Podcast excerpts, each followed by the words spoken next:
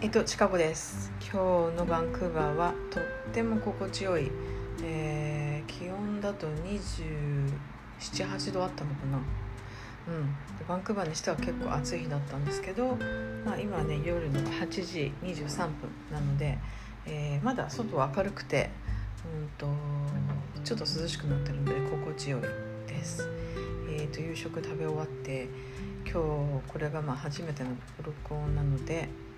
うん、何喋ろうかなと考えてたんですけど、まあ、今このね世の中こういう状態になって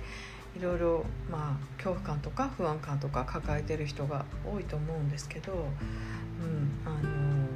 そういう思いとどうやって皆さん向き合ってるかなって思ってで私自身ももちろんそういうあの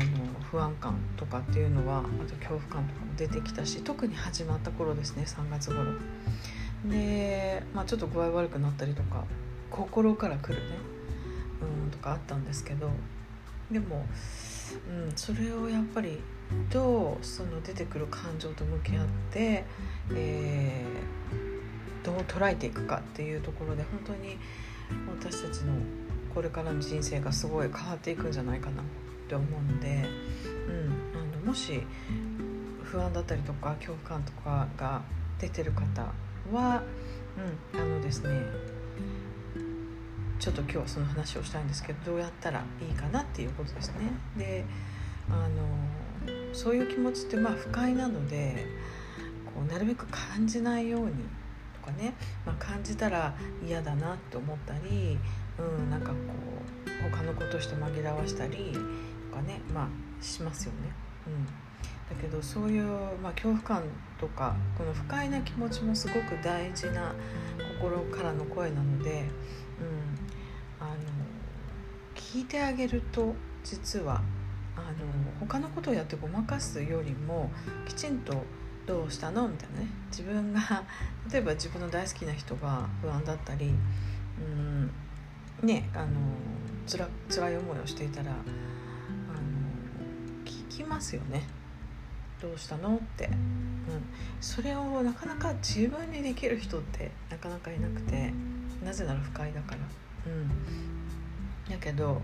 それをなんで不安なのかなっていうふうにこう聞いてあげるっていうことですね。これが実はすごい大事でね。うん。でもねなかなかそれがね不快なのでできない。怖かったりするんですね。そう。だけどその向こうにあるもの聞いてあげると実はすごくその辛さから解放されるっていう、うん、ことが割とあのちゃんと聞いてあげるとあっという間にできるんですね。まあそれも練習だったりもするんで私もまヒーリングのセッションの中でそれをどういうふうにやるかっていうのを、えーとまあ、教えたりもしてるんですけど、うん、ですね。なので感情はそのね辛い感情不快な感情であってもどんな感情であってもやっぱりまず一番最初を聞いてあげるということがとっても大事です。ということを今日は伝えたいと思ってまあこれちょっと短いですが、えー、今日の第1回目の、うん、ポッドキャストのお話とさせていただきました。またこの続きは次回まで。では良い一日をお過ごしください。